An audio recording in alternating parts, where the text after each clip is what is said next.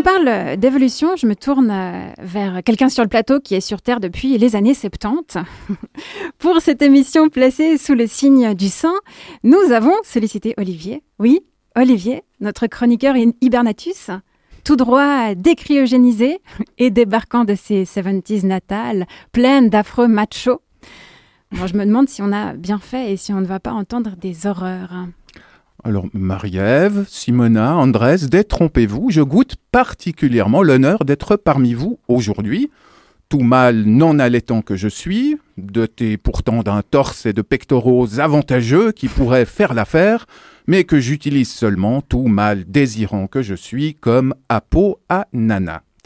D'ailleurs, c'est pour ça que je me suis habillé large aujourd'hui, car je voulais pas troubler votre concentration, mesdames. C'est gentil. Hein, N'est-ce pas? Hein, On vous connaît. hein. Un t-shirt près du corps ou une chemise largement ouverte sur des pecs de compète, et vous voilà l'œil qui frise, à mater sans vergogne, que c'en est limite gênant. Non mais hashtag MeToo, quoi. Non mais balance ta louve. Ouais, c'est ça, ouais. c'est bien ce que je craignais. Avec toi, on sait jamais, pour continuer dans le genre bestiaire, si c'est du lard ou du cochon. Bah, peut-être un peu des deux, qui sait.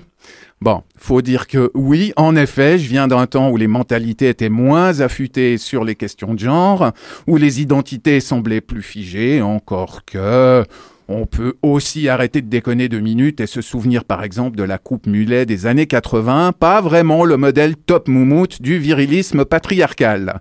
Essayez d'avoir l'air d'un mâle alpha quand votre coiffure évoque un hérisson à qui on aurait greffé une serpillière rincée à l'eau sale en guise de queue. Les seins, euh, Olivier, aujourd'hui on parle de seins, pas de cheveux ni de poils, les poitrines, et en particulier celles des hommes. Mais quelle bonne idée. Non, là, je suis, je suis sérieux. Même si, à la découverte du thème du podcast de Simona, je n'ai plus su pendant un moment à quel sein me vouer. Bon, désolé, celle-là, je devais la faire. hein. Je dois dire que ce premier épisode est très intéressant et soulève pas mal de questions. Oui, parler des Robert de Robert, de Marcus ou de Jean-Jacques, ça ouvre des pistes de réflexion inattendues. Ok. Perso, ayant abondamment torché, langé, bercé, nourri mes gosses, ayant tenu certaines nuits mes gremlins contre mon torse nu et les ayant vus prêts à têter tout ce qui passait, y compris un boulon ou un oursin, je confesse avoir entendu dans cet épisode consacré au sein des hommes peu de scoops, de scoops véritables pour moi. Des trucs bizarres qui vous poussent sous les aréoles à l'adolescence, la lecture d'un article apprenant que même les hommes peuvent se manger un cancer du sein, la découverte que la stimulation des tétons provoque des décharges de cytocine ou, pour le dire en langage moins médical, de foutues sensations très agréables, check, check, check et recheck. La vie et l'expérience sont des préceptrices formidables.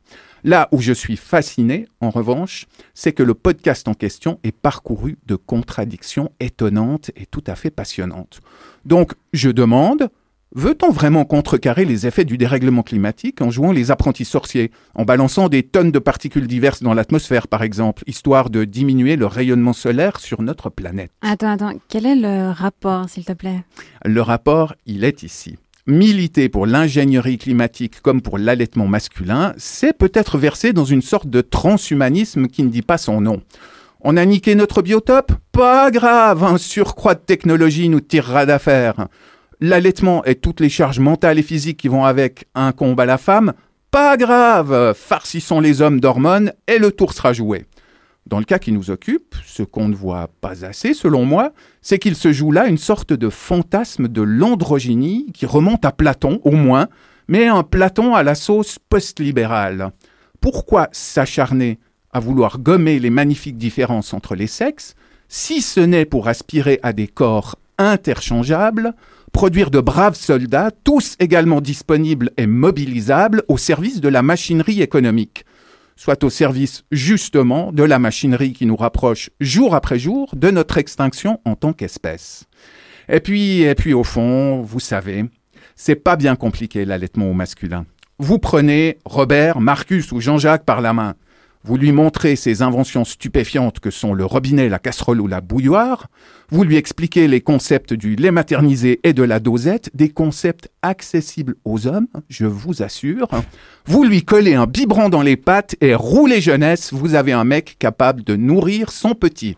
Et ce, sans gober la moindre pilule.